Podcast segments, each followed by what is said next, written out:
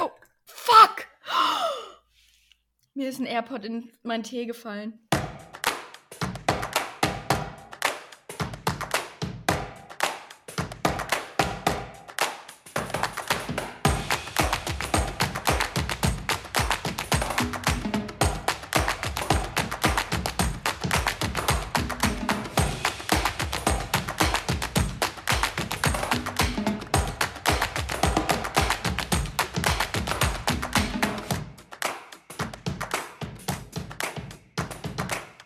Eieieiei. Es ist, es ist wieder ein schöner Start in diese Monatslese. Herzlich willkommen. Na, Tina, wie ist? mit, einem, mit einem Ohrhörer, meinst du? Und auch so generell? ja, Herbst ist. Würdest du, ich fange mal direkt an, direkt rein ins Thema. Würdest du sagen, dass du dein Vorhaben, was du im letzten Monat hattest, gegen Ende, schon so ein bisschen umsetzen konntest? Dich Ruhiger. hügelig, hügelig einrichten? Hügelig. Also morgen hole ich die Weihnachtsdeko raus. So. Eigentlich eher aus beruflichen Gründen für ein Fotoshooting, aber ich dachte mir, ich lasse dann einfach stehen, weil, ne? Klar. Das muss er ähm, nochmal wegräumen. Ist ja Quatsch. Ja, absoluter Blödsinn. Deswegen, äh, ja, nee, doch, hügelig habe ich es mir schon gemacht. hügelig.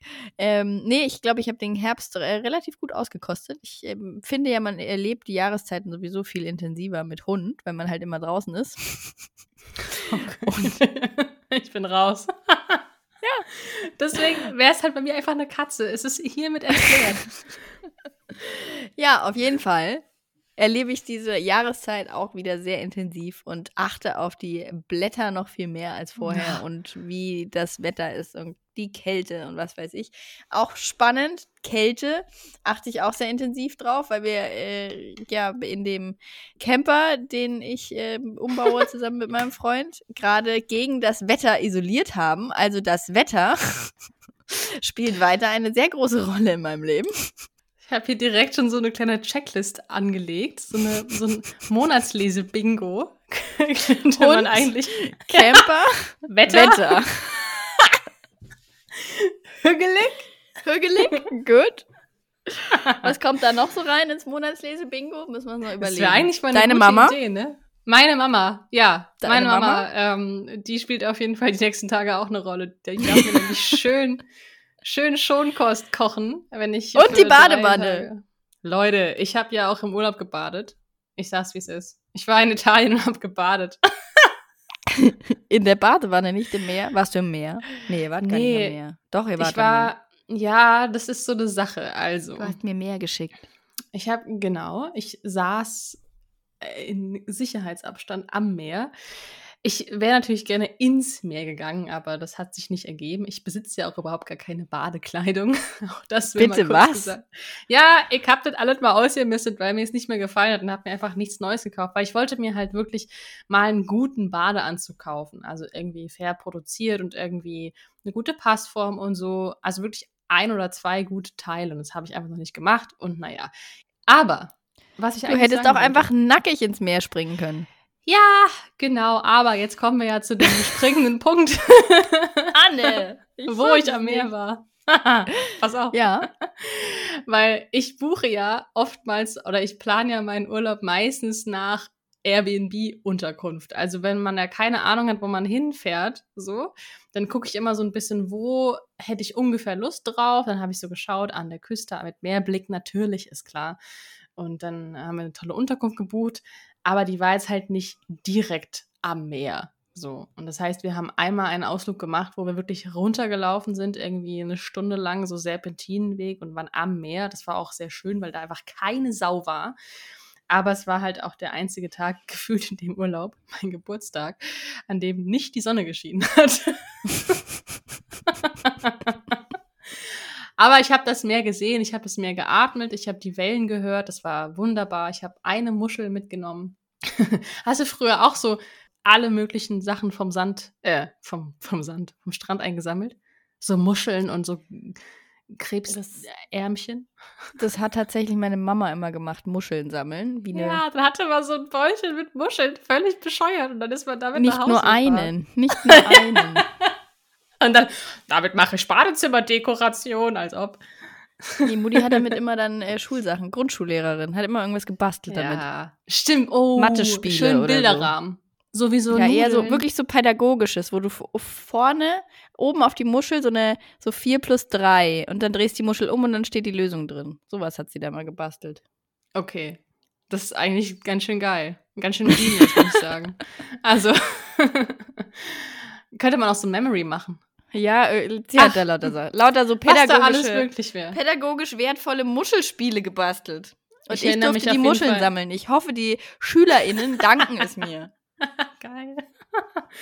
Ich das schon Kinderarbeit. Aber ich erinnere mich noch an Nudeln, die man auf Bilderrahmen geklebt hat. Oh ja, auch das Schule. stimmt. Und Ne? dann Auch so. besprüht. Wie bei Art Ja. Attack. Ne? Oh, ich habe? Art Attack geliebt. Ich liebe Art Attack. Also ich kann hab ja überhaupt nicht basteln. Ich kann, nee, ich kann halt Zerro basteln. Ich kann ja nicht immer eine gerade Linie ausschneiden. Das ist einfach, also, kann ich nicht. Das ist auch. Nee, schön. Also, wie gesagt, ich weiß gar nicht, wie wir jetzt auf das Thema gekommen sind, aber. Wir waren beim Meer eigentlich. ja. Äh, Beim Bingo waren wir aber auch eigentlich. Beim Bingo, ah ja, beim Bingo. Ja. Du hast aber auch schon die Bücher erwähnt. Auf die können wir ja vielleicht jetzt mal zu sprechen kommen. Was war denn so dein äh, erstes hügelige Herbstbuch? Mein äh, erstes hügeliges Herbstbuch war eigentlich noch das, äh, das Ende von dem, was ich letztes Mal schon angesprochen habe, Daniel Schreiber allein. Das war das erste Buch, was ja. ich den, in dem Monat beendet habe und möchte hier nochmal ganz fix eine absolut nachdrückliche Empfehlung aussprechen für dieses Buch, weil es mir wirklich sehr, sehr gut gefallen hat. Und danach habe ich mich eigentlich so ein bisschen zerrissen, muss ich gestehen. Kann ich noch Ich kurz hab- was zu allein sagen? Ja, bitte. Ich habe bei Instagram eine ja, Rezension gesehen, die mich ein bisschen geärgert hat. Oder was heißt geärgert, aber verwundert hat. Da hat jemand geschrieben, dass ähm, ihr das Buch oder die Perspektive von Daniel Schreiber zu privilegiert war. Also da wurde kritisiert, dass seine Ausgangssituation ja viel zu gut ist, weißt du? So Mhm. irgendwie privilegiert. Und da habe ich mich dann so gefragt, aber das ist doch, also, das ist doch keine Kritik an dem Buch. Nee. Weißt du? Ja, ich weiß genau, was du meinst. Mir ging es nämlich. Ja. Mhm. Nee, erzähl, erzähl. Ich würde nämlich da, das ist eine perfekte Überleitung für ein anderes Buch, ähm, Ah, was okay. ich gelesen habe. Deswegen erzähl du erstmal fertig.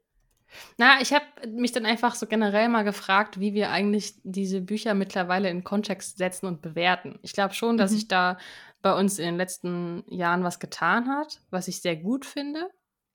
Und ich Mhm. merke das auch, dass mir das manchmal besser und schlechter gelingt, sage ich mal so. Also zum Beispiel bei Die Anomalie, ich springe jetzt mal ganz kurz, aber nur ein, ein Punkt noch dazu, wo auch Kritik geäußert wurde, zu Recht, die ich beim Lesen gar nicht so richtig, habe ich das gar nicht so richtig wahrgenommen, weil ich mit einer anderen Brille auf dieses Buch geguckt habe. Und das Mhm. fand ich dann interessant, so jetzt auch mit Allein von deinen Schreiber, dass ich jetzt wahrscheinlich, wenn ich das im Hinterkopf habe, den restlichen Teil des Buches anders lesen werde und dann vielleicht hier und da was hinterfragen werde. Aber ich, ich dachte irgendwie, einem Autor vorzuwerfen oder einem Buch vorzuwerfen, das ist zu privilegiert und deswegen ist es nicht relevant. Das fand ich irgendwie, hm, knifflig, auch wenn ich den gleichen Wortlaut wahrscheinlich bei anderen Autorinnen, Autorinnen anwenden würde. Ganz seltsam. Ich habe jetzt was, Ja. was ganz Wirres gesagt. Aber also, Ich weiß schon, ich weiß schon, worauf du hinaus willst. das ist gut. Ich hoffe, alle, die zuhören, wissen das auch. Ja, ich finde das ja. eh, also dieses Lesen hinterfragen ist ein ganz guter, gutes Stichwort. Ähm, Mhm. Ich habe nämlich just, heute war es, glaube ich, Just. eine, just heute, eine Rezension so. zu einem Buch. Heuer. Ich sehe schon, heute wird wieder eine besondere Aufnahme. Ich habe ich hab gerade schon gesagt, ich habe zweieinhalb Wochen nur mit, nur mit meinem Freund gesprochen und der Rest war irgendwie so in gebrochenem Italienisch mit irgendwelchen VerkäuferInnen. Ich muss jetzt hier, ja, aber ich möchte dich nicht unterbrechen, bitte fahren Sie fort. Ich habe just heute äh, die Rezension von Mareike Fallwicke, das Zuckergoschall, zu einem Buch gelesen, das ich auch gelesen habe diesen Monat. Mhm. Ähm, was im Endeffekt auch, äh, oder die Rezension beschäftigt sich auch mit dem Reflektieren des eigenen Lesens im Endeffekt. Und zwar geht es um die Kunst zu lesen von Frank Berzbach. Mhm. Das ist ein Literaturverführer, wie sich dieses Buch selbst nennt. Und ich habe schon super viele sehr, sehr euphorische Rezensionen gelesen und das Buch für Leser und LeserInnen und so weiter. Und es steht auch hinten drauf, ein Buch für alle, die Bücher lieben. Mhm. Und ich habe das gelesen und am Anfang, so die ersten ein, zwei Kapitel, drei Kapitel vielleicht, war ich auch so, boah, mega, spricht einem voll aus der Seele und ne, viel unterstrichen mhm. und so weiter und so fort. Und je weiter ich gelesen habe, desto mehr hat mich so ein Gefühl beschlichen was ich überhaupt nicht so richtig in Worte fassen konnte oder nicht wirklich benennen konnte. Ich bin dann schon so halb zum Schluss gekommen und dass er mir, also er spricht mir nicht, definitiv nicht aus der Seele am Ende dann. Also je mehr ich gelesen habe, desto weniger hat er mir dann aus der Seele gesprochen. In seinem Schreiben über, ja, Literatur, auch um über Kunst, über Tee, was ja eigentlich auch voll mein Thema ist, so, über ähm, ja, alles, alles, was damit irgendwie so ein bisschen zusammenhängt. Rational betrachtet wäre das total mein Buch, aber irgendwas war eben so, mhm. irgendein Gefühl war da. Und Mareike hat das äh, tatsächlich sehr gut auf den Punkt gebracht in ihrer Rezension, weil sie schreibt, dass, ähm, und das ist, war mir tatsächlich auch aufgefallen, ähm, er schreibt sehr viel über männliche Autoren wieder. Also er, er, empfiehlt natürlich sehr viele Bücher. Er hat hinten auch eine Liste mit mhm. den Büchern seines Lebens drin. Er macht im Endeffekt auch so eine Art Kanon auf, in dem Frauen definitiv vorkommen und durchaus auch mal queere oder ähm, BIPOC-Autoren. Das schon, aber man merkt einfach, der Großteil ist männlich. Vor allem die, die ihn, mhm. oder viele von denen, die ihn sehr stark geprägt haben, sind männliche Autoren oder Werke männlicher Autoren. Was ja mhm. grundsätzlich mhm. fein ist, ne? Also, okay. Ich bin dann so ein bisschen auf diesen Trichter gekommen, okay, es ist halt nicht wirklich ein Buch für alle, die Bücher lesen, erlieben, sondern eher seine ganz persönliche Lesebiografie sage ich jetzt mal. Und ich hab's halt, ich bin da mit anderen Erwartungen rangegangen, dachte es halt so ein bisschen mhm. allgemeiner, aber es ist halt krass seine Lesebiografie. Und da habe ich dann mhm. eben drüber nachgedacht, finde ich das jetzt gut oder finde ich das jetzt doof? So. Mhm. Und Mareike hat das eben sehr gut auf den Punkt gebracht, weil sie gesagt hat, so von wegen, ich zitiere jetzt sehr frei und lese den Post im Zweifel bitte selber alle mal nach bei ihr auf Instagram. Sie hat so geschrieben, dass es nicht seine also es ist nicht seine Schuld, dass er im Endeffekt liest, wie er liest und dass sie das, dass sie anders liest und dass sie das anders wahrnimmt. Und man mhm. muss es, finde ich, dann halt als das sehen, was es ist. Und es ist eben ein Buch über im Endeffekt sein Lesen, was vielleicht ein bisschen allgemeiner vermarktet wurde, um es ehrlich zu sagen. Klar. Und er, er, sie hat geschrieben, sinngemäß, oder also Denkmal kam auf jeden Fall vor, er hat sich selbst so ein Denkmal äh, gebaut, quasi mit diesem Buch ja, mhm. Mhm. ihm und seinem Lesen.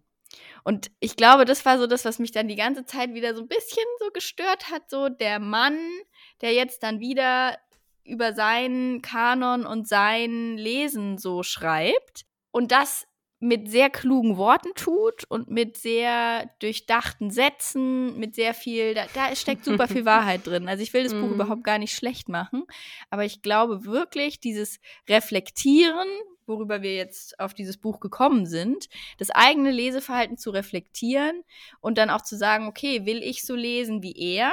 Nein, weil ich habe mein ganz persönliches mhm. Repertoire und meine ganz persönliche Art zu lesen.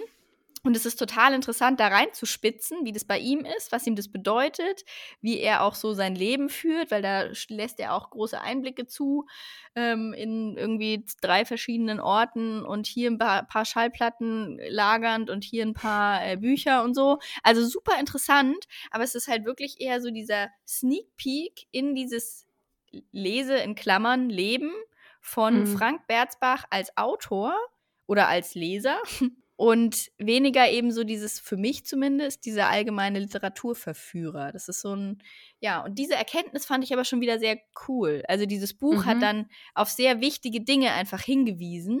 Also ich habe es eh gerne gelesen, wie gesagt, halt mit so einem mit so einem Mhm. Gefühl dabei. Ja. Es ist so schwierig in Worte zu fassen, aber vielleicht weißt du ein Stück weit, was ich meine. Ja, dass man auch beim Lesen manchmal so denkt, oh ja, komm. Es war eher so wie, ich, ich, ich gucke so von außen auf was drauf, was ich so ein bisschen seziere, von dem ich aber gedacht habe, dass ich mittendrin stecken würde. Aha. Also ich Mhm. dachte, das ist voll so, ich, ich mag Bücher, ich liebe Lesen, Literaturverführer, voll mein Buch. Das bin ich. Und dann war es, ja, ja, ja, tatsächlich. Und dann war es aber eher so ein, so, ein, so ein Blick von außen auf das Lesen von jemand anderem. Und hast du? du danach das Gefühl, dass du nicht gut genug bist dafür? Also, dass, dass seine Sichtweise elitärer ist oder irgendwie besonderer als das, was du vielleicht dachtest, was du hast? Weißt du, was ich meine? Dass man sich Mhm. währenddessen so Mhm. fühlt, ja, okay, irgendwie bin ich nicht cool genug für dich. Es hat für mich halt ein bisschen weiter weggerückt. Ich hab das, hätte das jetzt nicht als elitärer oder weniger elitär gesehen. Ähm, aber es ist halt nicht meine Lese, Lesewelt sozusagen. Mhm. Also in Teilen natürlich schon. Ich habe auch Miroloy gelesen und ich habe äh, Brilka noch drüben stehen. Und es ist jetzt äh, automatisch äh, spreche ich schon nur von den weiblichen Autoren, Autorinnen. Ähm, aber das sind quasi die, sind- die hat er auch im Buch drin, oder wie? die hat er auch im Buch drin, Mhm. genau. Also er hat da auch ich, definitiv ähm, viele, viele äh, gute Autorinnen auch genannt. Aber er setzt halt Bukowski so ein halbes Denkmal und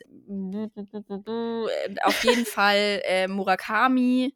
Und also da sind halt super viele männlich Tolstoi, Dostoevs- Dostojewski, ähm, viele Klassiker, viele Mhm. von den großen, die eh schon auch im Kanon quasi drin sind, ja, Mhm. und an die er sich dann rantraut. Er sagt sowieso, er lässt den Hype erstmal verklingen und dann schaut er, was übrig bleibt. Was ich grundsätzlich eine sehr sinnvolle Herangehensweise finde ja. äh, erstmal Bücher quasi ja äh, altern zu lassen und zu gucken, ob sie dann noch relevant sind. Wenn man, also es ist eben eine andere Herangehensweise und die ich nachvollziehen kann. Es ist halt so mein, meiner eigenen Lesewelt sehr fremd. Und deswegen habe ich damit einfach nicht so wirklich Berührungspunkte gefunden, sage ich jetzt mal. Mhm. Ähm, Obwohl es aber schon sehr gut sich in dieses in dieses eben Reflektieren über Literatur einfach einfügt, was ich ja auch letzten Monat oder wir beide letzten Monat hatten mit Nicole Seifert zum Beispiel, Mhm. ja. Und da hat es sich super gut eingefügt und passt dann irgendwie auch zusammen, aber halt auf eine ganz andere Art und Weise. So. Mhm. Und deswegen würde ich Okay. das Buch auch nicht nicht empfehlen. ja. Also es soll jetzt wirklich nicht super negativ klingen oder was. Es war halt wirklich so für mich so ein Aha-Moment, wo ich wieder andere Erwartungen hatte und wo ich gemerkt habe, okay, krass, das ist ein ganz anderes Lesen als das, was ich habe. Das fand ich super ich- spannend. Ja, wollte gerade sagen, das ist ja eigentlich voll der Gewinn. Ja, genau, genau, genau. so. Deswegen sage ich, ich be Ja, bereue ja. nicht, dieses Buch Mhm. gelesen zu haben. Es bleibt bei mir im Regal stehen, auch allein, weil es wunderschön aussieht, muss man auch mal sagen. Weil es einfach definitiv, die Lektüre ist ein Gewinn gewesen für mich, einfach durch die Erkenntnisse, die ich daraus gezogen habe, durch die Reflexion, die man auf sein, auf, die ich auf mein, Le mein Lesen geworfen habe. So. Und ja, fand ich echt, ja. Hat es, hat es denn zufällig, wie viele Geschichten sind das? Weißt du das? Muss ich Kann ich das als Adventskalender lesen? Ist mal eine Frage, die ich mir hier Ich stelle. glaube, das sind, das sind zu wenige Geschichten für einen Adventskalender. 13 sind's. ja, je- alle zwei Tage. Alle okay. zwei Tage und dann zum, zum äh, in den Fe an den Feiertagen noch eine. Okay. Aber ich hatte es zwischendrin mal weggelegt, weil dann doch das ein oder andere Kapitel so okay war. Ähm, und dann kamen aber wieder sehr starke Kapitel. Also es war wirklich äh, ein, ein Buch, was ich auch so ein bisschen häppchenweise gelesen habe. Auch ein Stück weit, weil ich es wirken lassen wollte auch. War ganz gut. So, wie ich es gelesen habe. Ich überlege gerade, ob ich, ich habe, glaube ich, einen Übergang. Weil ich habe nämlich ein, auch ein persönliches, erzählendes Sachbuch gelesen, so in den letzten Zügen des Urlaubs. Und zwar ist es ein Buch von einer Frau, die ich gar nicht kannte vorher. Catherine May heißt die. Aber es ist eine Frau, die ein Buch geschrieben hat, das heißt Überwintern. Und beschäftigt sich mit dem Thema innerer Winter. Also gar nicht die Jahreszeit Winter irgendwie überstehen, sondern all die Phasen, die man im Leben hat, heftig oder nicht so heftig, regelmäßig, unregelmäßig, die einen inneren Winter darstellen, also wenn das Leben irgendwie innehält. Sei es, wenn du depressive Phasen hast oder wenn in deinem Leben irgendwas passiert, was dich aus der Bahn wirft. Äh, kann positiv und kann negativ sein sozusagen, aber der Zustand, wenn dann irgendwie so eine Phase ist, wo du innerlich so ein bisschen einfrierst sozusagen. Sie fängt das ganze Buch an mit einer Erzählung über eine Phase, wo ihr Mann ins Krankenhaus kam. Also ihr Mann hat irgendwie plötzlich hohes Fieber und ihm geht es nicht gut und er ist im Krankenhaus und dann stellen die fest, der hat Blinddarm und muss irgendwie operiert werden, aber es passiert irgendwie erstmal nichts und dann hat er einen Blinddarmdurchbruch und es wird auf einmal richtig heftig. Und dieses, dieser Schockzustand sozusagen, der sie so in den inneren Winter versetzt hat. Sie teilt das so in Jahres, äh, in, in Monate auf, also von September Beginn bis, ich glaube, Februar, Ende Februar. Und beschäftigt sich mit allen möglichen Gedanken rund ums Überwintern und kombiniert sozusagen allgemeine Beobachtungen, also Jahreszeiten, was machen die Bäume im Winter als Vorbereitung auf den Frühjahr, was machen Bienen, wie ist unser Verhältnis zu Licht eigentlich generell. Und das verbindet sie mit ja, menschlichen Themen. Mhm. Sehr, sehr klug und sehr inspirierend tatsächlich. Also ich habe jetzt nach dem Buch Bock, Eisbaden zu gehen und Bock, Husky-Schlittenfahrten zu machen, weil das irgendwie was ist, was sie gemacht hat. So.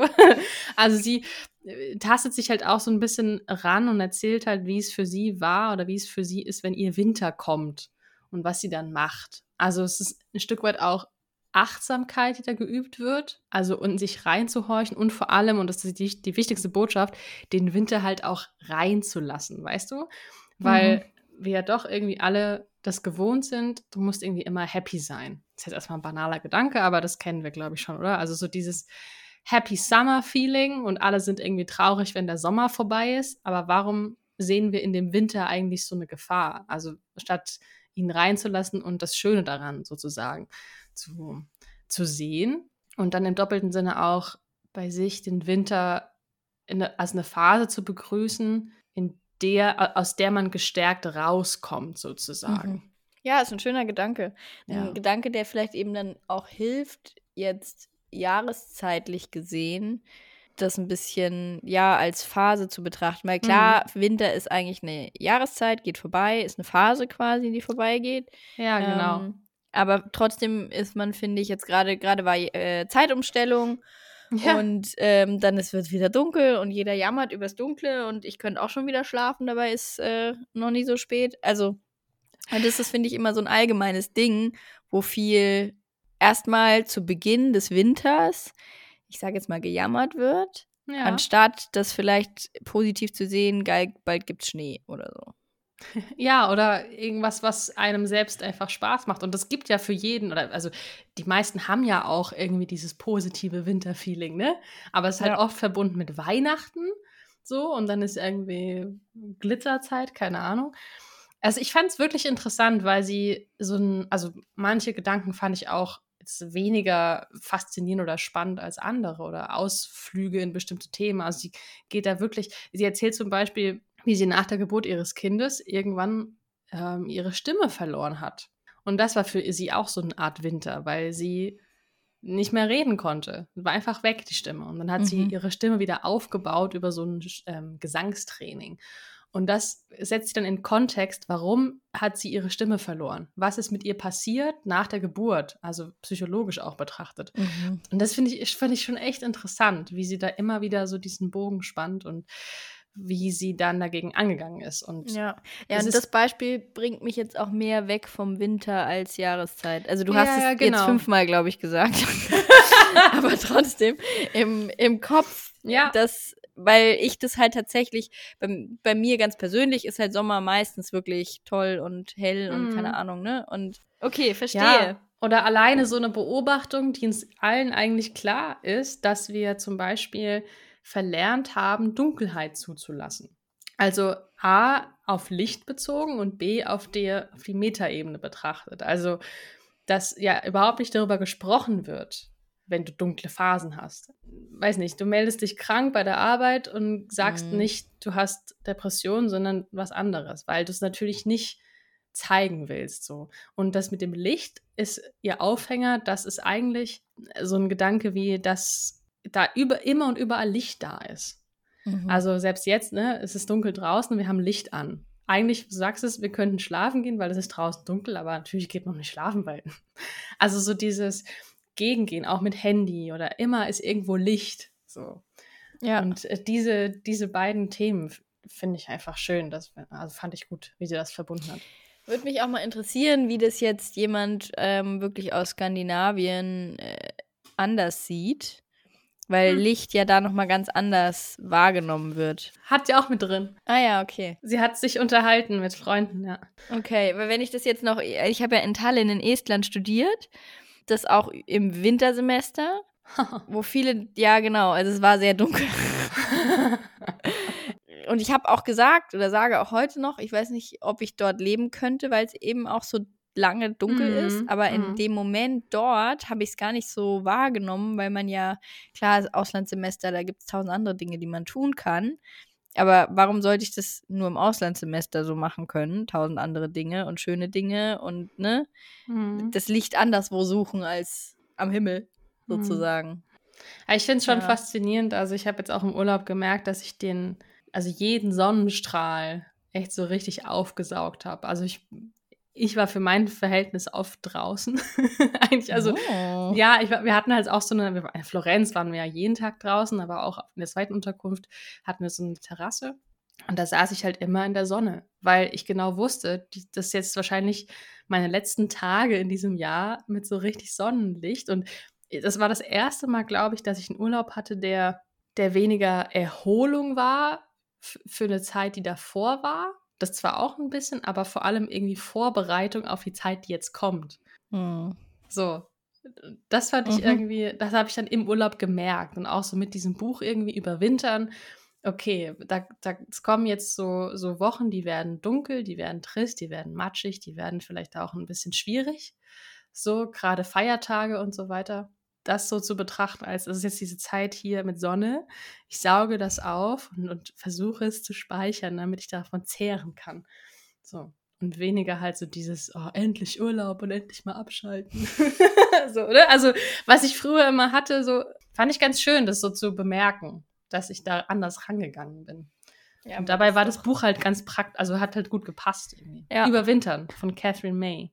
Ja. Übersetzt, muss ich auch noch sagen, von Marike Heimburger. Ja, Klingt super spannend und ähm, ja, war Ja, schön. wirkt, ja, spannend. Monatsleseende. Monatsleseende. Wir denken jetzt noch über den Winter nach.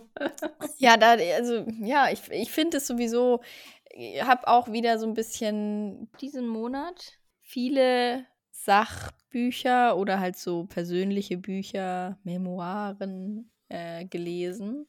Da, vielleicht schließe ich an mit einem Buch, was wirklich die sehr viele wahrscheinlich schon gelesen haben. Ich doch nicht. Du noch nicht. Das ist jetzt als Annie nächstes Ernaux, dran. Ja, ich nehme oh, ich Das so drauf. Ereignis. I love her. Übersetzt wie immer von Sonja Fink. Ja, I love her klingt, äh, trifft es sehr gut. Also ich bin an das Ereignis, jetzt äh, das zuletzt veröffentlichte Memoir von ihr, sehr naiv rangegangen fast schon, weil ich mir dachte, ach komm, ich möchte mal wieder was von ihr lesen. Schon lange her, das erste Buch, was ich von ihr gelesen habe. Äh, Die Jahre. die Jahre, Wahrscheinlich. genau. Ja, vielen Dank.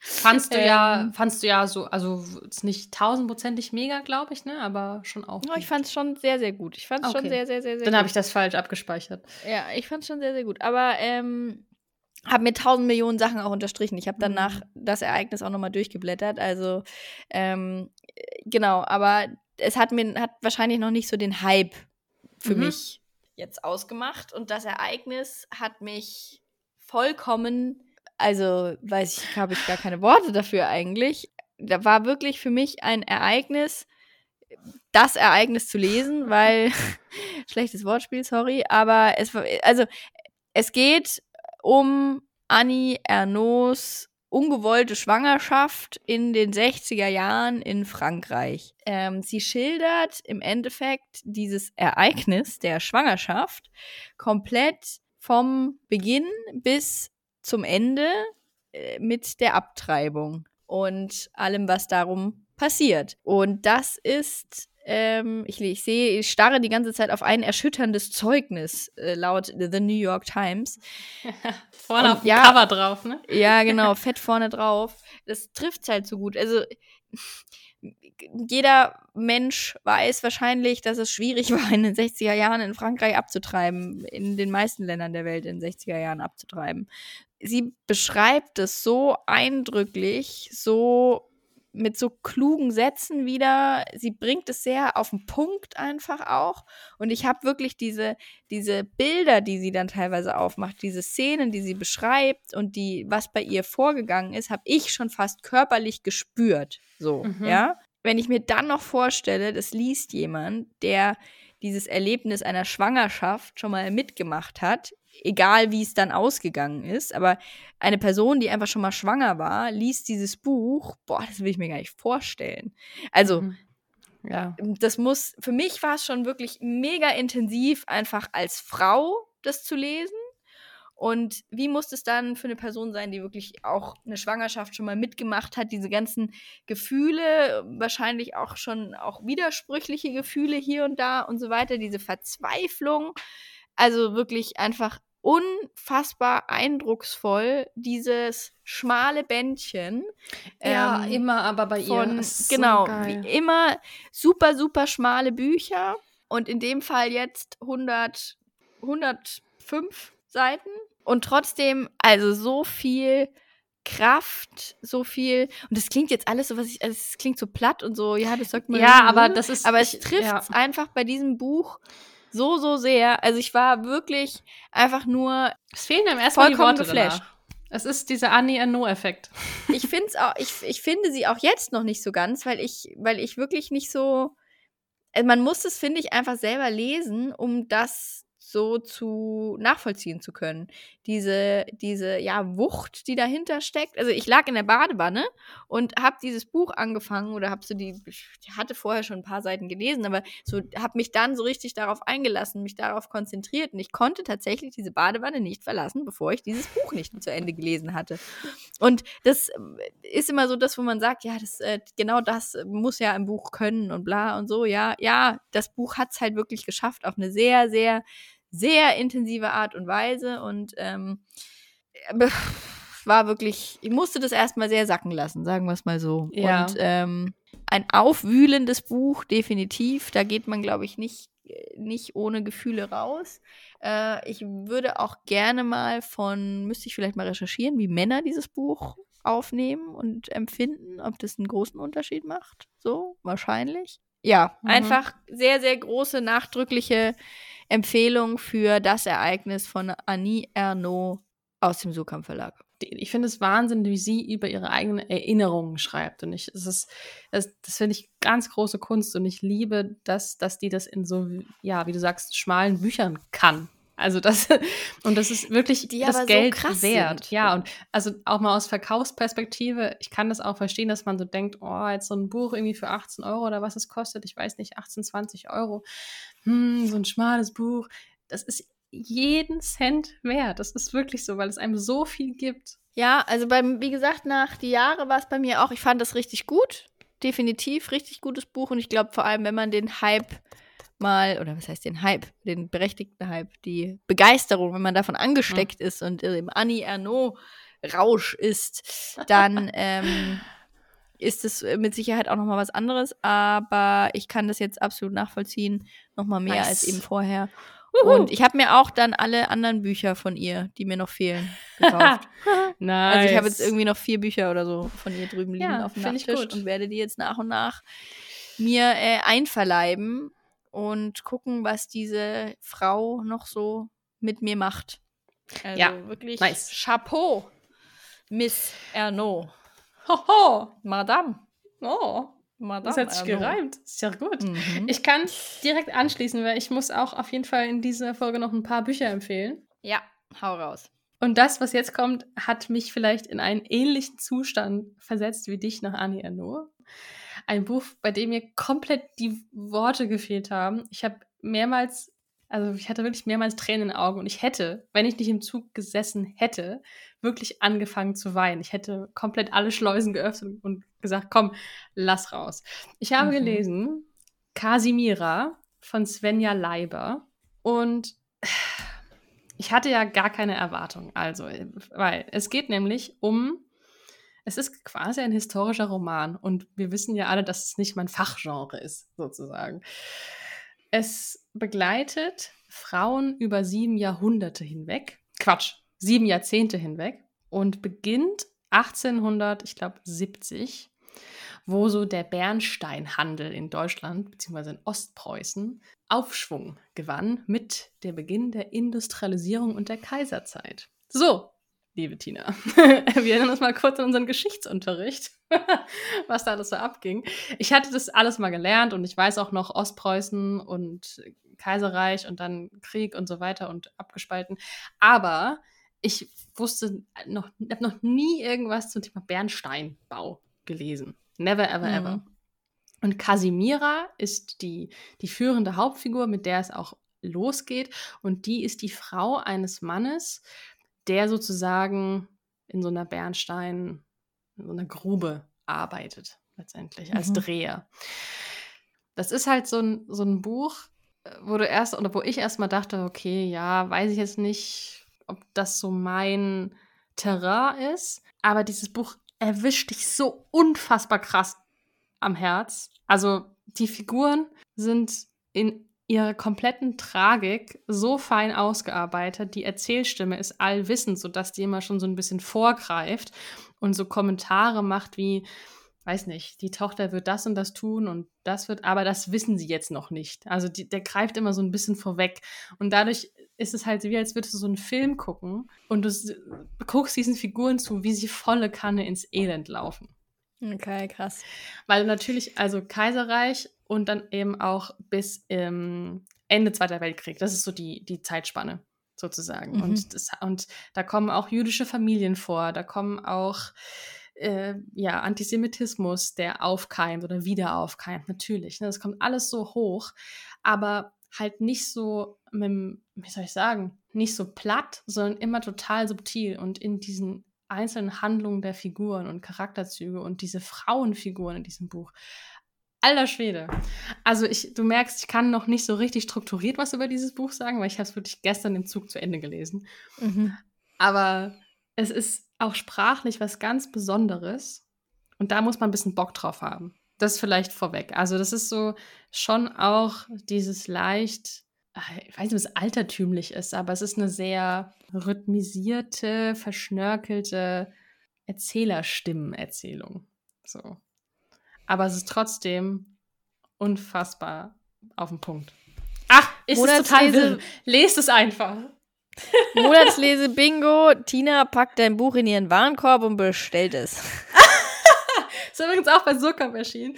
Aber es ist tatsächlich, also ich, ich war halt wirklich komplett überrascht, weil es mich so umgeworfen hat. Und das ist, ja. ich, ich, ich hatte. Ich habe das also, auch schon auf der Liste. Und ähm, ja. irgendwie, ich weiß gar nicht, das hatten mehrere jetzt in letzter Zeit, nicht nur du, mehrere irgendwie. Bei mehreren hatte ich es gesehen und habe es mir dann angeguckt. Mich hat es so ein bisschen an ein Buch hm, ja, was heißt erinnert, kann man, also äh, ja. Hannah kennt das Seelenhaus. Ich weiß nicht, ob dir das was sagt. Nee. Das ist ein, ein Roman, den habe ich vor ewigen Zeiten auch gelesen. Es ist wirklich schon, schon lange her. Das ist auch so historisch und so, ich glaube, das spielt in, in Island, glaube ich, war es, oder war es Finnland? Auf jeden Fall Skandinavien, 19. Jahrhundert. Und ähm, mhm. wie du sagst, auch nicht mein Setting. Aber dieses Buch habe ich hart gefeiert. Und als ich mir dann die Beschreibung äh, durchgelesen habe von Casimira, worum es da geht, musste ich sofort dran denken. Das war auch so ein außerge also ein historischer Schauplatz in Anführungszeichen, aber trotzdem hat es mich mega geflasht ge, äh, und ähm, deswegen hatte ich es dann eh schon auf die Liste gesetzt. Gut, jetzt tue ich's. Es ist halt, finde ich, auch mal wieder ganz gut, so ein Buch, wo man sich wirklich, das sagst du ja auch ganz gerne, das habe ich auch aufgenommen von dir, reinsinken lassen kann. Mhm. Und das macht es halt wirklich. Es hat bei mir ein paar Seiten gedauert. Also so die ersten 30, 40 Seiten, sage ich mal, war ich erst noch ein bisschen skeptisch, ob mhm. ich diese Art mag. Und dann bist du halt volle Kanne drin in diesen Figuren ja. und in diesem Leben. Und ich habe das genossen, da wieder zurückzukehren. Also ich wollte dann tagsüber, wenn wir draußen unterwegs waren oder so, ich wollte dann dieses Buch weiterlesen. Und das ah, es hat so gut getan. Und die Messlatte liegt jetzt gerade sehr hoch, weil es war halt echt Mhm. das letzte Buch, was ich jetzt gestern zu Ende gelesen habe. Und ähm, ich habe dann danach ein Sachbuch angefangen und dachte so, ach ja, ich würde einfach gerne nochmal Casimira lesen. also Da passt krass. eine Frage oder die Frage, mit der äh, Frank Berzbach die Kunst zu lesen abschließt. Und zwar mit, was werden Sie als nächstes lesen? Ja, das Ja. weiß ich noch nicht, weil das ist sehr schwierig jetzt gerade. Ja. Auch ein Ach. sehr Abschluss für ein Buch. Aber auch das ist eine wunderbare Überleitung. Wir machen heute, glaube ich, so ein bisschen Surkamp-Fangirls. Ich habe leider auch noch ein Surkamp-Buch hier. Ja, ich es, hab- ist, ich- es ist, wie es ja. ist. Leite auch äh, zum nächsten Surkamp-Buch über. ähm, wenn es um dieses Man muss sich drauf einlassen geht. Ich muss gestehen, mir fehlen noch 20 Seiten von diesem Roman, äh, was mit dem Aspekt Literaturpreis ausgezeichnet wurde. Und zwar geht es um die Aufdrängung von Ariane Koch. Yes, nice. Habe ich angefangen. Ist geil. Ja. Man muss sich aber drauf einlassen. Ah, Muss- 100 Prozent. Ja, das ist nämlich ähm, wirklich so, man, ich sehe das so äh, im, im Deutschunterricht seziert Mhm, von mhm. AbiturientInnen mit verschiedenen Motiven und da könnte Was man wollte das die rein Autorin uns interpretieren. hiermit sagen? Genau. Die Krähe, Was? der Tod. Genau. So sehe ich das. Und es Ja. ist ja tatsächlich auch in der Edition Surkamp erschienen, in äh, der, der Ausgabe sozusagen oder in dem Format, in dem auch ein Bert Brecht äh, teilweise Mhm. erscheint. Ne? Also es Ja. ist, äh, klar, es hat noch so einen kleinen Schutzumschlag drumrum, aber im Endeffekt, ja, erinnert es schon auch sehr optisch allein daran, was ich aber total charmant finde. Ähm, und vielleicht mal kurz zum Inhalt. Es geht um eine junge Frau. Man kann es gar nicht so, also ja, es ist so ein bisschen auch weird, das zusammenzufassen. Ich halte mich kurz. Äh, eine junge Frau, die in einem zu großen Haus in einer sehr kleinen Stadt wohnt, zu kleinen Stadt, und sie nimmt dann einen Gast bei sich auf. Sie trifft am Bahnhof einen Gast, der wird auch immer nur der Gast genannt, dieser, ja, ich kann nicht mal sagen, diese Person. ja. Ähm, und die, der Gast kommt dann mit zu ihr in dieses große Haus und verändert im Endeffekt alles. Und da, ähm, ja, lernt man äh, durch die Brille der Protagonistin diesen Gast dann auch besser kennen oder man, man sieht ihn durch die, durch die Augen dieser Protagonistin. Ähm, also eine sehr voreingenommene Sichtweise, sage ich jetzt mal. Mm, Da gibt es allein da schon viele Punkte der Interpretation. Wer oder was ist der Gast eigentlich? Er könnte irgendwie ein Tourist oder eine Touristin sein, äh, könnte ein Straßenhund sein, es könnte ein ähm, ja, obdachloser Mensch sein. Also es ist so alles möglich im Endeffekt. Mal geht es um dann die, die pelzigen Tatzen, dann wiederum zieht er sich seine Birkenstocks an. also es ist so wirklich äh, frei für Weird. Interpretation und es wird auch nicht aufgeklärt. Und das Mhm. also sie, ist- die Autorin, es ist ihr Debütroman, eigentlich schreibt sie, äh, kommt sie so aus dem Theaterbereich, schreibt äh, Theaterstück und Prosa und genauso liest sich das Buch auch, finde ich. Also man merkt es total, dass sie aus dem Theater kommt. Hat eben sehr viele, in meinen Augen, ja, Räume für Interpretation, für eigene Gedanken, für eigene, für eigene Geschichten im Endeffekt äh, gelassen. Und das sehr bewusst, weil es offensichtlich bis zum Ende nicht aufge aufgeklärt oder bis zu den letzten 20 Seiten. Aber ich glaube, es wird nicht aufgeklärt. Genau. Aber ja, auf jeden Fall viel, viel Platz für Interpretation. Und was ich so spannend an dem Buch finde, ist eben die Sprache. Man findet total, man merkt total dieses äh, Theaterding, dieses wirklich auch ein bisschen, bisschen verrückt im Sinne von, man, man liest es so einfach nicht oft. Mhm. Die Bilder sind manchmal sehr wild, die sie macht. Da wäre ich jetzt nicht drauf gekommen, dass sie solche, solch, solche Sprachbilder aufzumachen. Und dann aber wieder sehr, sehr auf den Punkt. Und da sind Sätze dabei, die ich mir wirklich fett unterstrichen habe. Und da muss ich jetzt gerade mal eins, zwei vielleicht wirklich raussuchen über den Gast. Hier, ich hatte überhaupt nie vor, ihn aufzunehmen. Es war nie meine Absicht gewesen, aus meiner Einzigartigkeit eine Zweisamkeit zu machen. Ja. Solche. Sachen. Ich habe nie gesagt, ich sei stolz auf meine Bosheit. Ich muss jedoch zugeben, dass ich mich schnell mit ihr arrangiert habe. nice. Also, da sind so ein paar Sätze dabei, wo ich echt, also die habe ich mir fett angemarkert, weil es einfach wirklich Kunst ist, da, ja, also einfach wirklich richtig, richtig, richtig gut, auch sprachlich, aber man muss sich halt drauf einlassen. Ich habe genau, Ja. ich habe den Anfang gelesen, ich hatte schon sofort so ein, so ein Bild von so einer Erzählerin oder von Ja. so einer erzählenden Figur vor mir. Ja, und das ist ein Bild, das ich sehr gerne mag. Also, und Ja. ich, ich, das hat man, äh, finde ich, auch, und da hast du recht, glaube ich, mit dem Thema Theater. Das hat man auch oft, finde ich, im Theater, wenn so Monologe gehalten werden, dass die dabei ja auch so Schauspieler, logischerweise sind ja im Theater. Und wenn du das halt, wenn du das liest, vor dir siehst, dass es so, so eine Attitüde ist, die da mit, Ja.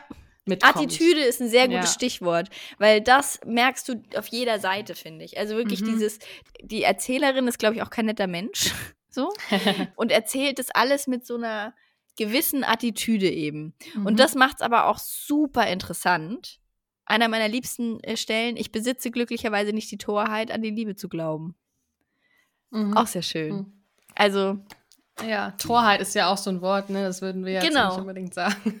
Genau, ganz genau, ganz genau. Und wie sie Okay. das dann so zusammenfügt, diese Worte, dass die dann trotzdem so auf den Punkt diese Sätze bilden. Also ich finde es richtig, richtig gut, werde die letzten 20 Seiten genießen. Hoffe, dass sie mir jetzt dann nicht mal alles, was ich hier sage, noch versaut, indem sie auflöst, wer der Gast ist. Aber We will ähm, see. We will see. Aber wirklich äh, super, super spannend und kann ich so mit gar nichts vergleichen, was ich Mhm. gelesen habe. Und ist Nice. eben, äh, warum ich jetzt äh, darauf kam, diesen Übergang zu machen, einfach ein Buch, auf das man sich definitiv einlassen muss, weil ich kann mir auch sehr gut vorstellen, dass sich viele LeserInnen denken, was soll denn der Scheiß? So. Eben weil so viel weiße Stellen da drin sind, so viel Leerraum, so viel, Ja, ja. ja Ja, das gleichzeitig ja auch wieder Kritik an allein schon hier äh, Wohnraum, wie Wohnraum vergeben wird und so weiter. Also da könnte man jetzt sehr, sehr abschweifen und eben anfangen zu interpretieren. Aber Ja, aber Interpretation finde ich ja immer super. Also ich lese ja gerne Bücher, in denen es eben diese von dir beschriebenen weißen Stellen gibt. Das finde ich sehr gut. Lücken, weil ich es gar nicht so Mhm. mag, wenn das alles immer so auserzählt wird. Also ich liebe auch unzuverlässige Erzählerstimmen. Finde ich Mhm. super. ja, Ah, ich habe, also, warst du fertig mit dem Buch? die Aufdrängung, Ariane Koch.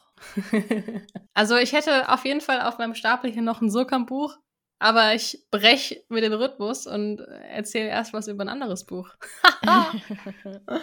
Mach mal.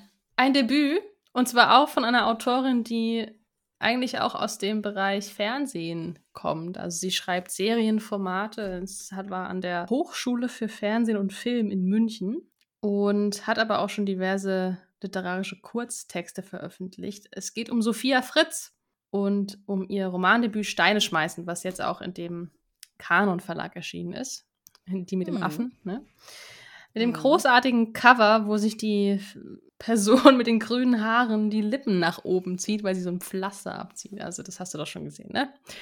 Ich So. hab's äh, schon gesehen, ja. Also, was sage ich über dieses Buch? Ich habe sehr viel markiert und nicht alles davon aus gutem Grund. es geht um eine Silvesterparty.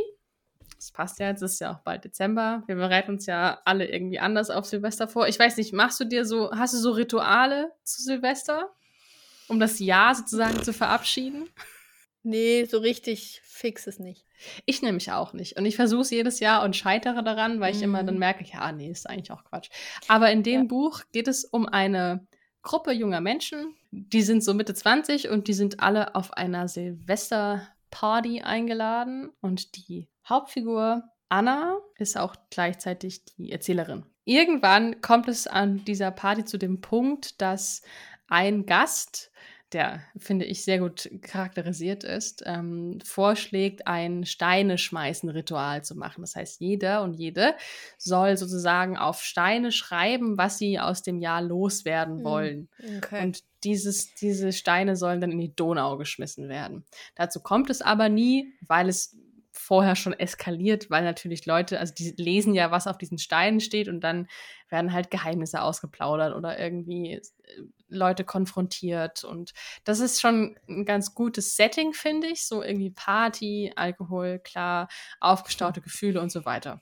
Es ist aber nicht nur das, also wir sind nicht nur auf der Party, sondern es sind auch sehr viele Rückblenden, wo sie sich dann erinnert auch an ihren Ex-Freund, von dem sie sich jetzt trennen musste, Alex, die irgendwie sieben, acht Jahre zusammen waren und äh, mit dem sie jetzt aus der gemeinsamen Wohnung ist der jetzt raus und so. Also da schwebt noch so ein akuter Schmerz irgendwie in ihr und gleichzeitig aber auch noch Sachen, die schon länger her sind.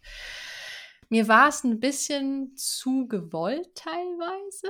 Und ich mhm. mag eigentlich diese Formulierung nicht, weil ich natürlich nicht in dem Kopf der Autorin sitze und ich weiß nicht, was sie wirklich wollte und was nicht, aber es las sich teilweise in vielen Sätzen sehr auf Kunst getrimmt. Dass mhm. es so mhm. Sätze sein müssen, die irgendwie so richtig ja. literarisch richtig geil sind. Und das hat ja, mich sehr, das verstehe. hat mich tatsächlich ein bisschen genervt, muss ich schon sagen. Aber es waren auch viele sehr gute Sätze dabei. Und deswegen meinte ich eben, ich habe mir Eselsohren gemacht aus gutem und aus weniger guten Gründen. Was ich aber betonen muss, ist, dass es tatsächlich ein recht spannendes Buch ist, weil man natürlich irgendwie in diesen Sog reinkommt und dann irgendwann wissen will, wie geht denn dieser Abend aus, weil es eskaliert halt mhm. halt wirklich, also es eskaliert halt komplett. Und du hast auch teilweise so Schiss, dass jetzt was Schlimmes, also so, wie wenn du halt auf so einer Party bist und auf einmal äh, kippt die Stimmung. So. Mhm. Und das fand ich dann irgendwie ganz unterhaltsam, muss ich sagen. Ja, okay, krass. Damit hast du mir jetzt eigentlich schon wieder die perfekte Überleitung zu einem weiteren Buch äh, gegeben. Hau raus. Zu Schwarzes Herz von Jasmina Kunke. Ha. Quattro Milf haben wir ja, glaube ich, in dieser Buchbubble alle durch diverse Diskussionen rund um die Frankfurter Buchmesse im Oktober oh ja.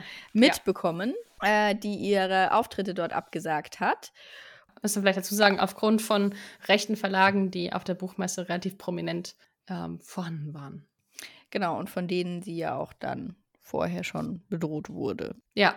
Das war ein Grund für mich, ihren Roman Schwarzes Herz zu kaufen. Unter anderem ein Grund. Dieses, was du gerade beschrieben hast, man wartet immer drauf, dass was passiert, mhm. was Schlimmes, so. Ne? Mhm. Äh, und was kommt als nächstes und so. Das hatte ich in diesem Buch auch sehr krass. Es geht darin um eine junge schwarze Frau, die ihre Geschichte erzählt, die alles beinhaltet von häuslicher Gewalt über sexuellen Missbrauch, über äh, Rassismus. Das aufgearbeitet aus der Jetztzeit sozusagen, eben als sie als Mutter und gleichzeitig aber in Rückblicken auf ihre Kindheit, auf ihre Jugend und äh, wie sie dorthin gekommen ist, wo sie quasi zu dem Zeitpunkt, äh, an dem sie das erzählt, steht. Das hatte für mich auch immer diese Momente, dieses, was du gerade ähm, gesagt hast bei dem Buch vorher, dieses eben warten, was passiert jetzt und jetzt muss was Schlimmes passieren. So, mhm. weil sie auch in einer Beziehung ist, in der sie eben häusliche Gewalt erfährt und sie das sehr krass beschreibt, diese Gefühle diesem Mann gegenüber, dann ihrem Kind oder ihren Kindern und diese Zerrissenheit, also alles gepackt in auch 200 Seiten und die ganze Zeit so dieses, was, was die Person in dem Buch auch ja beschreibt, dieses, dieses auf der Hut sein, das habe ich sehr gefühlt, so durch die Seiten durch. Mhm. Und es ist richtig, also ein sehr krasses Leseerlebnis gewesen. Ähm, wirklich ein gutes Buch, hat mich auch an Blauschmuck äh, erinnert. Ich weiß nicht, ob du das vielleicht gelesen hast. Das war vor ein paar Jahren ein äh, krasses Highlight von mir auch, von Katharina Winkler. Geht auch um, um häusliche Gewalt. Blauschmuck, die ähm, blauen Flecken, die sie Blauschmuck ja. nennt. Also ja, sehr, sehr krasses Buch, will ich gar nicht mehr dazu sagen. Hat definitiv seine Daseinsberechtigung. Lest es. ich habe das, ah, ich schäme mich ein bisschen, aber ich habe es angefangen als Hörbuch im Urlaub und habe es sofort wieder abgebrochen. Ich glaube, ich muss es lesen, weil ich es nicht hören kann. Warum hast du es abgebrochen? Weil. Also, also warum kannst du es nicht hören? Ich glaube, dass das Erlebnis, oder die Wahrnehmung dieser Geschichte anders ist, wenn ich sie lese, als wenn ich es so höre, wenn man sie mir erzählt. Was ich gar nicht so genau, genau begründen kann, aber es hat angefangen und ich war natürlich auch in einer gewissen Stimmung. Ich wollte einfach mal reinhören.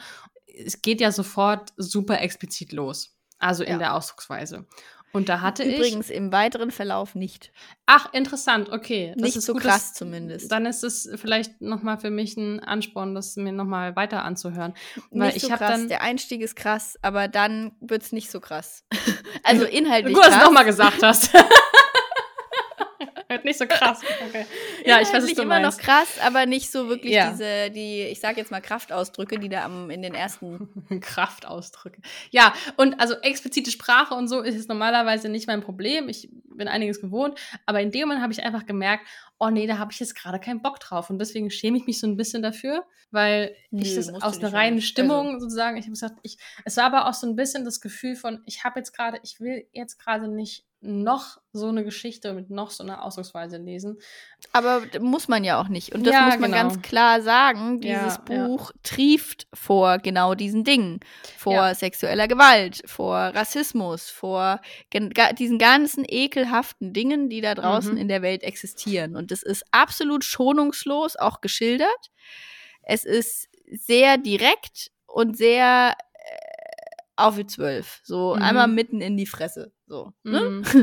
ähm, ja. Das ist dieses Buch. Und wenn man da nicht in der Stimmung dafür ist oder sich denkt, oh, das ist mir jetzt too much, kann ich das absolut nachvollziehen, weil ähm, das wirklich harter Tobak ist, eben auch, weil sie es schreibt oder weil es geschrieben ist, wie es geschrieben ist.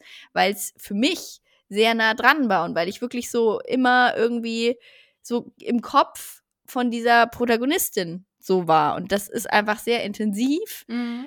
Allein schon durch das, was beschrieben wird, aber dann durch die Art und Weise äh, noch mal intensiver. Also von daher kann ich das sehr, sehr gut nachvollziehen, wenn man das sich jetzt nicht, dafür nicht in der Stimmung ist. Und dann äh, ist es auch keine gute Idee, dieses Buch zu lesen, so. Ja, okay. Ich gebe ihm eine weitere Chance, auch dem Hörbuch. Ich, ich verstehe es total, ja. wenn Menschen das nicht lesen wollen, können, sollen. Ist sicherlich nicht gut für jeden. Ich kann es halt mit Abstand betrachten, weil ich sowas noch nie erlebt habe und deswegen einfach da bei mir nichts hochkommt. Persönlich, ganz persönlich. Mhm. Nur halt viele Gefühle diesem, dieser Protagonistin gegenüber und deren Erlebnissen. Und das finde ich eben schon heftig. Deswegen, ja, kann ich sehr gut verstehen, wenn das einfach too much ist. Auch für Menschen, die vielleicht noch sensibler sind als ich. Ich weiß es nicht. Wie finde ich da jetzt den Bogen? Ich habe einfach gerade mal so eine andere Leselaune. Und die finde ich ganz ja. schön. So. Und ich glaube, dass es auch irgendwann wieder so kommt, dass ich so Bücher lese, die total zeitgenössisch und, im also sozusagen das, das Jetzt abbilden und meine unmittelbare Gegenwart aus Perspektiven, die mir so nicht bewusst sind vielleicht. Und das finde ich auch gut, dass die da sind. Nur gerade habe ich, und das führt mich zu meinem letzten Buch, so eine Phase, wo ich so richtig Bock habe auf Bücher, die mir was aus der Vergangenheit erzählen. Mhm. Also erstaunlicherweise. Und das Anne, war du machst so gute, so gute Vorlagen heute. Ja, ich komme darauf zurück. Also ich, ich, wir hatten ja schon Casimira und direkt davor habe ich gelesen von Sascha Mariana Salzmann, Im Menschen muss mhm. alles herrlich sein. Was denn? Mhm. Auch eins der Bücher, die man gerade überall sieht. Ja. Die ich gerade überall sehe. Und ich finde es gut, dass du das jetzt äh, vorstellst, weil dann weiß ich, ob es gut ist. ich könnte jetzt einfach sagen, es ist gut. okay, cool. Ich bin tatsächlich. Monatslese vorbei, zum zweiten ja, Mal für heute. Nee, also ich mache das Buch jetzt wirklich relativ kurz, weil auch hier fällt es mir noch etwas schwer, dieses ganze Ding in Worte zu fassen. Mhm. Es geht um vier Frauenfiguren über die Jahre verteilt, äh, mit Beginn, also in der Sowjetunion und wie die aus der Sowjetunion sozusagen rausgekommen sind und in Deutschland ein neues Leben angefangen haben. Mhm. Und es ist sprachlich echt richtig, richtig gut. Also ich habe sowas, ich habe das gelesen und habe währenddessen das Buch so abgelegt und meinen imaginären Hut gezogen, weil ich dachte, wie, wie? Also wie schafft man es, so viel Komplexität in so solchen Leben und in so einer politischen Zeit, mhm. ohne mit dem Hammer auf die Politik zu dreschen, sondern wirklich auch bei den Figuren zu bleiben. Und das ist halt bei Casimira auch so. Und deswegen waren die so ähnlich und schließen ja auch witzigerweise aneinander an, so ungefähr. so. Und ich habe unheimlich viel gegoogelt währenddessen, weil ich da auch gemerkt habe, okay, ich habe keine Ahnung, wo diese Städte liegen. Mhm. Ich weiß gar nicht mehr so viel über die Perestroika. Ich weiß nicht, ich wusste nicht so richtig bewusst, dass in Ukraine noch Krieg herrscht und so Sachen, weißt du? Und da habe ich so gemerkt, okay, ich weiß so viel nicht und es ist so schön, gerade ein Buch zu lesen, was im Hier und Jetzt geschrieben wurde von einem Menschen, der sich damit eingehend beschäftigt hat und das mhm. für mich in Worte packt, die mir nahe gehen. und die wieder was anstoßen, dass ich jetzt Lust habe, in so in Vergangenheitsthemen reinzugehen. So, weißt du, das finde ich richtig mhm. gut. Deswegen ja, cool. erstmal nur äh, so eine knappe Empfehlung, aber eine sehr eindringliche. Sascha Mariana Salzmann, im Menschen muss alles herrlich sein. Sehr literarisch, sehr klug und bewegend auch. Ja, tolle Figuren. So, das waren meine Highlights, sag ich mal so. Du hast eine schnelle Empfehlung gemacht, dann mache ich auch noch eine schnelle Empfehlung und zwar ein, äh, für ein Buch, was mich auch äh, eben, ja, vergangene Schicksale hat nachvollziehen lassen, allerdings ein bisschen, bisschen anders. Und zwar geht es um das Buch Alice oder Alice, je nachdem, wie man sie aussprechen möchte, wie die Nazis das Kochbuch meiner Großmutter raubten. Geschrieben von Karina Urbach. Und das Ach. ist eine, die Autorin ist eine Historikerin, die recherchiert hat über die Geschichte ihrer Großmutter, die in Wien gelebt hat als Jüdin und dort eine sehr bekannte äh, Kochbuchautorin in den 30er Jahren war. Und dann kamen die Nazis und haben ihr Buch arifiziert. Arifiziert. Mhm. Das habe ich schon mal gehört, ja. Das ist, das ist ähm, gerade als Taschenbuch bei Ulstein erschienen. Das ist von letztem oder vorletztem Jahr schon als im Hardcover. Und die Berichterstattung und das Buch, das Erscheinen des Buches, ich habe da nämlich auch so ein bisschen rumgegoogelt, äh, wie du gerade auch sagtest. Das hat mich zum Googeln angeregt. Das wurde tatsächlich, ist ta tatsächlich im Nachhinein ein bisschen was passiert, weil der Verlag, der dieses Buch eben verlegt hat, hat es bis 1937 unter dem Namen Alice Urbach und veröffentlicht und danach unter dem Namen, jetzt müsste ich nachgucken, wie er heißt, aber eigentlich macht es kein, äh, ein männlicher Nicht-Jude, äh, Rudolf Rösch oder so, oder ja, äh, spielt mhm. auch keine Rolle, wichtig ist Alice Urbach. Und der hat quasi dieses Buch kopiert und dann unter seinem Namen rausgebracht. Es sind sogar die Fotos mit den Händen von ihr mit in dem Buch.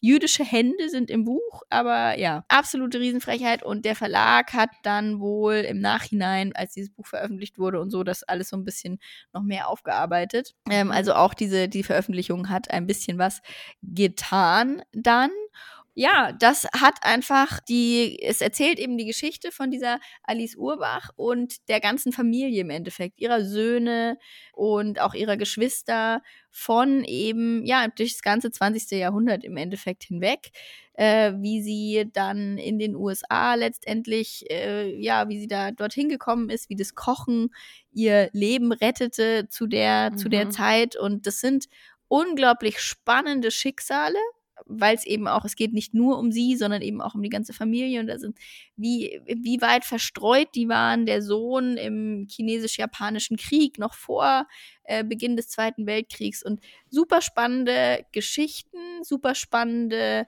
ja, Fakten, von denen ich auch, die mir gar nicht so bewusst waren, wo ich eben mhm. auch erst mhm. nochmal googeln musste, was überhaupt der, der ja in Japan da vor dem Zweiten Weltkrieg noch für ein Krieg war und so. Ja, hat mich auch so ein bisschen in diese Zeit eintauchen lassen, aber super, super spannend. Immer wieder, was einfach nicht nur in der Zeit, aber auch eben in der Zeit an ja, Schicksalen eben passiert sind. Und das ist wieder nur eins, von sehr, sehr, sehr, sehr vielen und äh, hat einfach wirklich wieder eine neue Seite aufgeschlagen und eine neue Seite gezeigt von dieser ganzen Zeit, weil dieses Thema, dass Bücher arifiziert wurden, war mir jetzt auch mhm. noch nicht mhm. so klar, dass irgendwie Bücher verbrannt wurden, dass Kunst geraubt wurde und so weiter. Ja, aber dass wirklich systematisch Bücher von jüdischen AutorInnen im Endeffekt als Plagiat wieder veröffentlicht wurden unter dem Namen eines Arias. Ja, äh, muss man ja. Wusste ich so nicht. Sagen, ne? Ist, ja. ja. genau. Ist so ein kleiner Abstecher auch in die Verlagswelt zu der Zeit tatsächlich und war einfach super interessant. Ich habe es teilweise, weil das auch beim, äh, als Hörbuch gibt es auch, habe ich so teilweise gelesen, teilweise als Hörbuch gehört und kann ich auch als Hörbuch sehr empfehlen. Doch länger okay. geworden, als ich dachte. Entschuldigt. ganz was anderes nochmal so. Ganz, ganz was anderes nochmal zum Schluss. Also jedenfalls, ich habe dann auch direkt äh, lieben Gruß an Mattes und Seitz. Ist jetzt ein kleiner Gedankensprung, aber ich habe dann nach oder während ich in Casimira so drin hing und nach Salzmann, habe ich irgendwie gemerkt, okay, ich habe richtig Bock auf so eine Perspektivgeschichten und so mehrere Jahre irgendwie ein Leben erzählen. Mhm. Ich habe direkt ein Buch bei Mattes und Seitz angefragt, was auch jetzt heute angekommen ist, wo ich mich sehr drauf freue, von Susan Taubes oder Taubes, Taubes wahrscheinlich, nach Amerika und zurück im Sarg. Gibt es dann vielleicht im nächsten, nächsten Podcast was dazu. Mal gucken. Ja, anyways. Erstmal schauen wir noch kurz zurück auf den Oktober mit unserem Fazit des Monats. Wir haben jetzt super oh, wenig oh yes. so über unsere Monate geredet. Du hast von deinem Urlaub erzählt, aber sonst immer viel über Bücher gesprochen. War ein stranger Monat. Ich habe Geburtstag gehabt, was irgendwie dieses Jahr. Ich hatte so einen ganz komischen, melancholischen Tag. Ich weiß gar mhm. nicht, woran das lag. Es war super strange, wirklich, weil eigentlich war alles super und es, ich war auch nicht traurig, aber ich habe gemerkt, dass da so was, was ist, was irgendwie gerne raus will. Ich habe auch geweint und wusste aber gar nicht warum. Ich hatte halt irgendwie so eine Mischung aus Happiness und Blues und das fasst eigentlich nochmal ganz gut diesen Gedanken zusammen.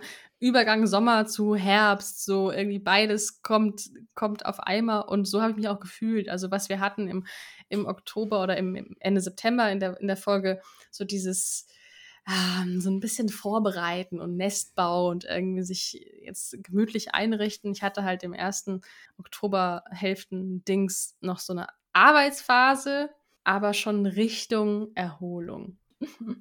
ja, Fazit. Fazit. Ziehe dein Fazit, dein Wort. Das habe ich doch jetzt schon so viel gesagt gerade. Also. Dein Wort. Ähm, mein mein Wort. Wort. Ja, ich jetzt hetz mich nicht. Also. Okay, dann ziehe ich erst mein Fazit. Oh, ja, okay. ja, gut, mach. Mach, mach. Mein Fazit ist, ich glaube, das ist jetzt ein vieles von dem, doch schon einiges von dem, weil du eingangs fragtest, was, äh, ob ich das so umgesetzt habe, was ich mir vorgenommen habe. Und einiges davon, glaube ich, habe ich schon ganz gut umgesetzt. So ein bisschen mehr Ruhe reinbringen. Ja, Schritt für Schritt vielleicht so Struktur wieder reinzubringen, sage ich jetzt mal. Das hat schon so ein Stück weit ganz gut geklappt. Äh, trotzdem ist es alles so eben Schritt für Schritt und häppchenweise. Deswegen ist auch häppchenweise mein Wort des Monats bin vorbereitet, merkst du, ne? Nee, häppchenweise ist wirklich mein, mein Wort des Monats, weil es so Schritt für Schritt irgendwie so. Ich, ich habe das Gefühl, ich bin gerade auf einem ganz guten Weg wieder so. Und das Chaos von vorher lichtet sich und mhm. Schritt für Schritt komme ich auch ein bisschen zur Ruhe. Schritt für Schritt schaffe ich To-Dos weg. Häppchenweise, häppchenweise lese ich Bücher. das aber im sehr positiven Sinne, weil es mir jetzt eigentlich sehr gut tut, das eben mal so häppchenweise zu machen und nicht immer mhm. alles sofort mit tausendprozentigem Vollgas so. Ungekaut runterschlucken. Genau, sondern äh, ja, ja. Wer, mhm. wer könnte es schöner sagen als du? Der Monat war echt voller guter Bücher. Vielleicht hat das ja auch einen Zusammenhang, sage ich jetzt einfach mal so. Hm. Ich habe auch das Gefühl, dass du nicht über alle gesprochen hast. Deswegen freue ich mich jetzt schon auf die nächste Quartalslese. okay, häppchenweise. Das finde ich sehr schön. Das ist etwas, was ich auch mitnehme, weil es immer wieder stimmt, Schritt für Schritt, eins nach dem anderen. Mein Wort des Monats ist auf jeden Fall es klingt wieder so negativ, aber es ist, glaube ich, auch positiv behaftet. Ich lag ja in Bologna in der Notaufnahme und als ich da so lag und mir sozusagen über meinen mein Arm so die Painkillers äh, reinfloss, so, da habe ich über ein Wort nachgedacht, was ich vorher gegoogelt hatte in Bezug auf Blinddarmentzündung.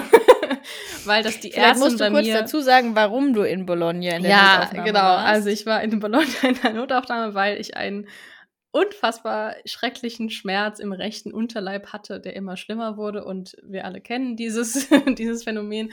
Es gibt dann da zwei Optionen, entweder Blinddarm oder Eierstock. Bei mir war es dann der Blinddarm, aber zum Glück nur eine Reizung und keine Entzündung. Aber trotzdem lag ich da und die Ärztin hat vorher bei mir diese Untersuchung gemacht, unter anderem, wo man so, wo sie so drauf drückt und dann heftig loslässt, um sozusagen zu testen, tut mir das weh. Und das wird bezeichnet als Loslassschmerz.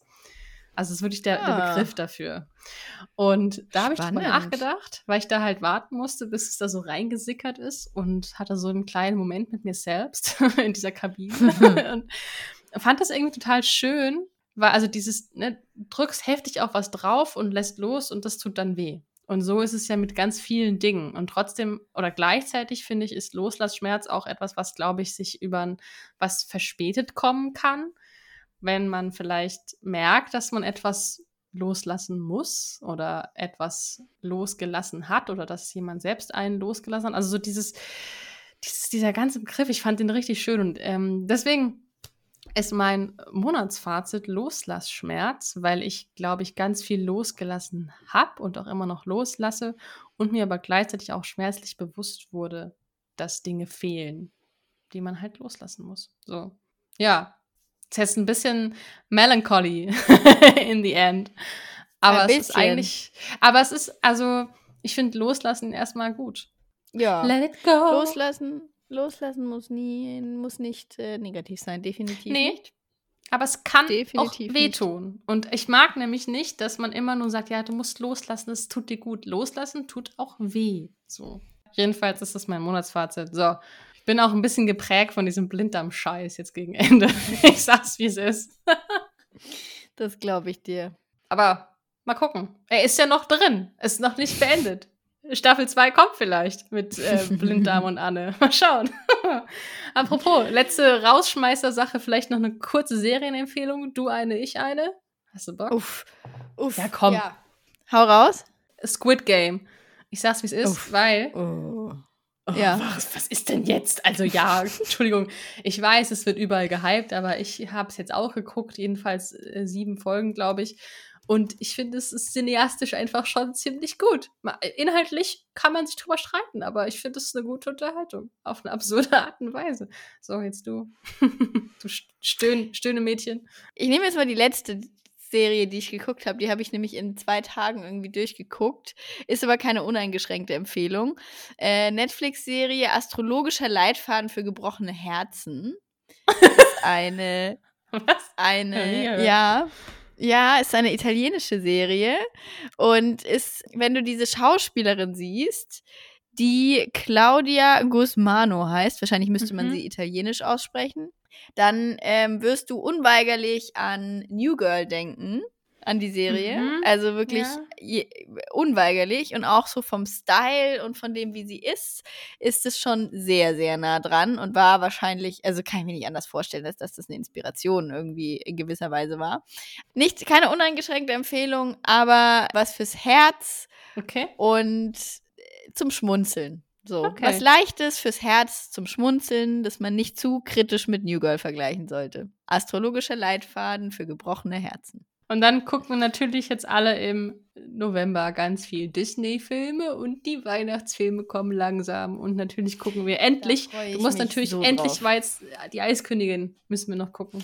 Musst du noch machen. Ja, aber ja, okay. Da hab, lese ich aber, höre ich gerade ein Buch dazu, was es mir ein bisschen, ja, naja, was heißt versaut? Das ist zu viel. Aber ich höre gerade von Caroline Kebekus, es kann nur eine geben da legt, äh, zerlegt sie die Eiskönigin auch ein bisschen. Wusstest du, dass die männlichen Figuren in der Eiskönigin, in Frozen, obwohl es zwei weibliche Protagonistinnen gibt, 57% Sprechanteil haben?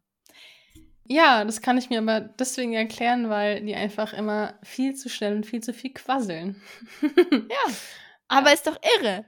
Ja, da hast du schon einen Disney-Film, der zwei weibliche Hauptfiguren hat. Ja, das ist natürlich richtig scheiße, aber die eine hat sich halt auch einfach in ein Eisschloss eingesperrt und sagt halt auch nichts. Also die hat ja gar keine Chance. Die hat gar keine, ja, okay. gar keine Bühnenzeit. Okay. Ich schaue einfach erstmal den Film. die ist ja nicht da. Und höre, höre Caroline Kebekus zu Ende. Also Nein. eigentlich ist es Muss nur eine. Das ist, und das ist auch schon schlimm genug. Es ist eigentlich nur eine weibliche Hauptfigur, die irgendwie dafür sorgen muss, dass die Leute sich mal wieder beruhigen. So. Und äh, klar, das ist doof. Ja. Aber es ist trotzdem ein guter Disney-Film. So. Ha! Let it go! Let it go! Let it go. ja, ja wir, lassen, wir lassen die Folge los. Ne? Lassen die Folge los. Es tut auch ein bisschen weh, genau. Mhm. Ich freue mich jetzt schon auf den November, denn es wird eine Folge zu dritt. So viel können wir schon mhm. anteasern. Wir hören uns. Habt es gut. Adieu. Tschüss. Tschüssi.